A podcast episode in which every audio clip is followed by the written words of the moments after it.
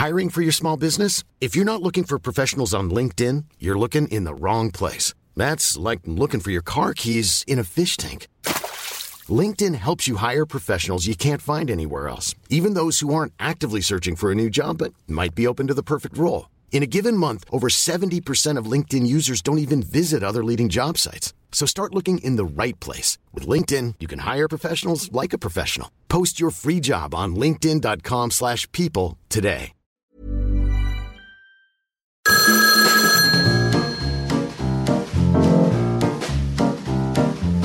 Sophie, est-ce qu'on peut mettre du bleu avec du noir? Pourquoi les mannequins, elles sont si maigres? Et Sophie, pourquoi les mannequins font toute la tête? Non mais qui s'intéresse encore euh, le luxe? Quelqu'un m'a dit que c'était la fin du slim. Est-ce qu'on peut porter encore une jupe après 60 ans? Comment c'est possible qu'un t-shirt il coûte 350 euros? Non mais qui a inventé un truc aussi aberrant que le Bermuda? Vous écoutez Appel Sophie Fontanelle, le podcast mode de l'Obs, dans lequel je tente de répondre à certaines de vos questions. Première question, pourquoi les mannequins marchent de long en large? Moi je me pose la question hein, aussi, donc c'est amusant, on va se la poser ensemble. Euh, je me la pose d'autant plus que je vais à des centaines de défilés par an. Donc je les vois passer en long, en large, et jamais, jamais, jamais de travers. Enfin si, mais quand c'est de travers, c'est parce que ça a été dessiné, d'ailleurs ils se trompent, parce que tout d'un coup ça, ça change. Je les vois passer. Et je me pose cette question moi aussi. Je vais même aller plus loin. Je pense que les gens de la mode devraient se poser eux aussi cette question. Parce qu'en fait, ça correspond à un archaïsme. À quelle époque on a instauré ce système fou de faire marcher les gens de long en large. Je ne veux pas remonter jusqu'à la Grèce antique, il n'y avait pas vraiment de défilé de mode, mais euh, le, tout début, au début du XXe siècle, c'est quand euh, il a fallu montrer aux clients, dans des salons très très fermés, les vêtements sur mesure. Donc la, cliente, elle venait dans le salon de, couture, elle était toute seule en général, il y avait très peu de monde, et il y avait un mannequin qui venait devant elle et repartait, tout doucement, revenait, repartait, le temps que la cliente voit exactement comment était faite la robe, le manteau, euh, qu'elle voit euh, si elle, elle voulait des modifications dessus. Ça correspond à un vrai besoin. Et puis après, les défilés de mode sont restés complètement confidentiels. Et moi, quand j'ai commencé dans la mode dans, les années 80, pour vous dire, ça paraît aberrant aujourd'hui où c'est tellement médiatisé, on allait à un défilé, oh, il n'y avait même pas besoin d'invitation. S'il y avait trop de monde, vous étiez debout, derrière, et vous n'aviez pas le droit de prendre des photos les marques avaient extrêmement peur d'être imitées par le sentier avant même que la collection euh, sorte. Donc en fait, c'était un truc où le mannequin, donc il marchait, on comprenait pourquoi. Il marchait devant vous pour que vous puissiez regarder ce vêtement que personne n'allait voir sauf vous. Donc c'était vachement intéressant.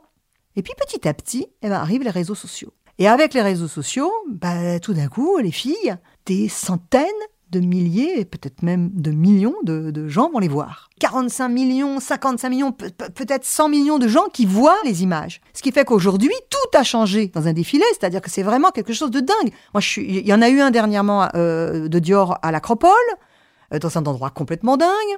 Il y en a eu un au Forum à Rome de Fendi, il y a deux ans, qui était absolument dingue.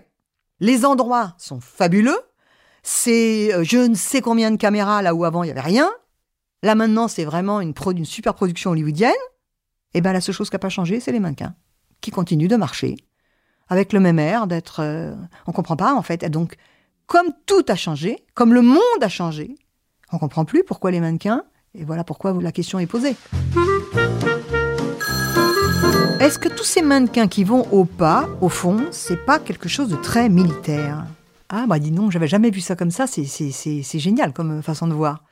Peut-être que cette démarche qui me heurte, comme d'ailleurs me heurte le pas militaire, peut-être effectivement, dans la tête de...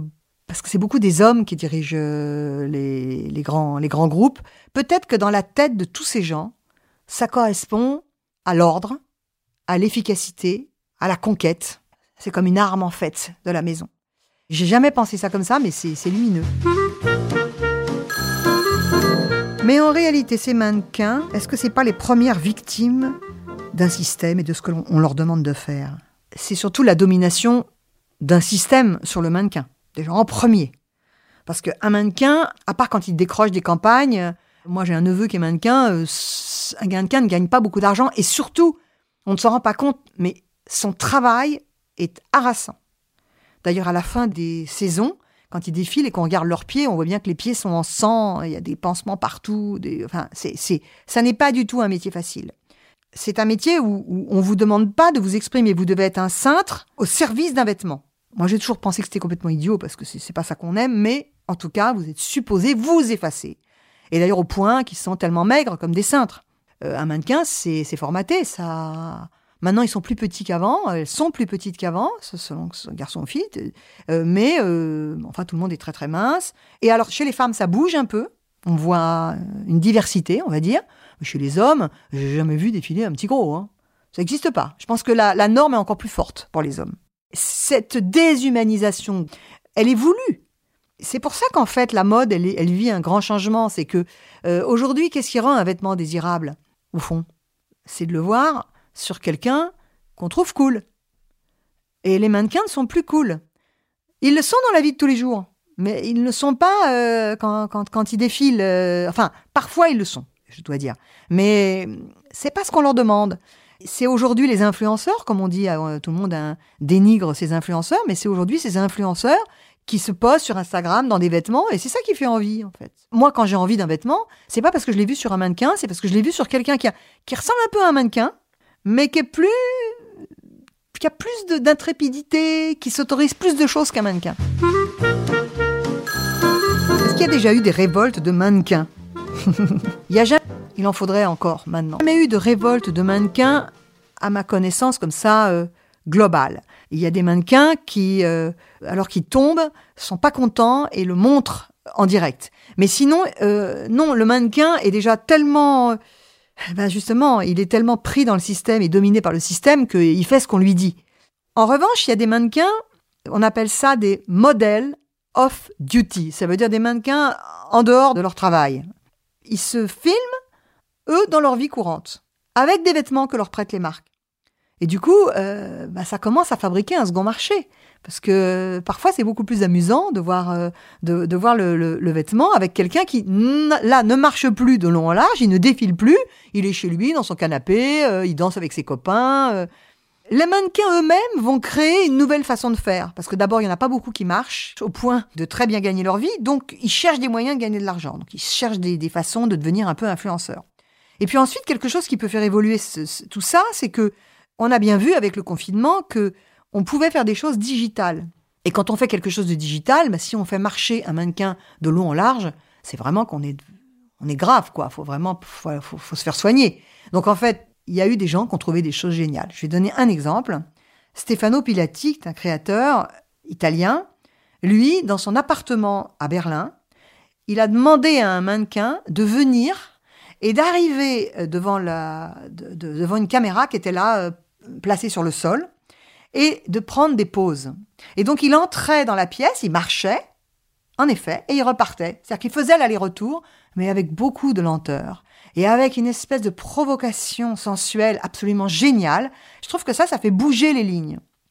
Mais il faut dire que ça, en fait, c'est quand même fou qu'on n'ait pas eu l'idée avant. Parce qu'en fait, dans les années 70, il y a des gens très pauvres, des gays, c'est une communauté gay afro-américaine, la plupart du temps.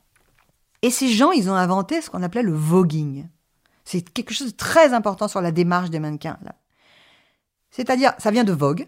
Ils faisaient des soirées où ces gens qui n'étaient invités à aucune fête, euh, qui euh, n'étaient pas mannequins, ils se mettaient à faire des concours où ils marchaient comme des mannequins. Mais comme ils jouaient, comme ils le faisaient pour le plaisir, comme ils s'amusaient, cette donnée tellement absente des shows, bah, ils l'ont fait, mais d'une façon, c'est de l'art, quoi. Ils ont inventé quelque chose.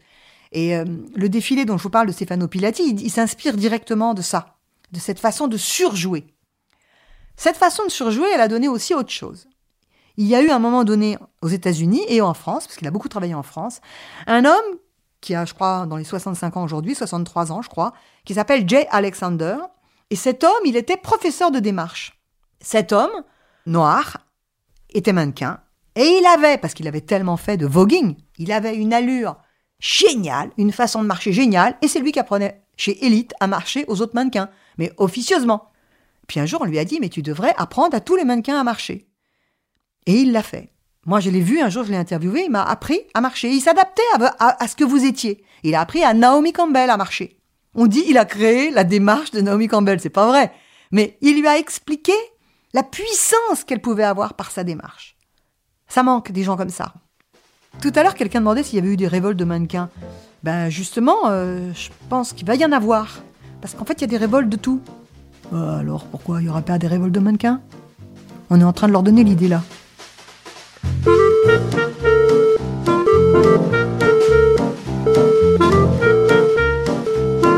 Vous écoutiez Appel Sophie Fontanelle, un podcast de l'Obs. À bientôt pour répondre à d'autres questions que vous pouvez m'envoyer à Sophie Fontanelle sur Instagram.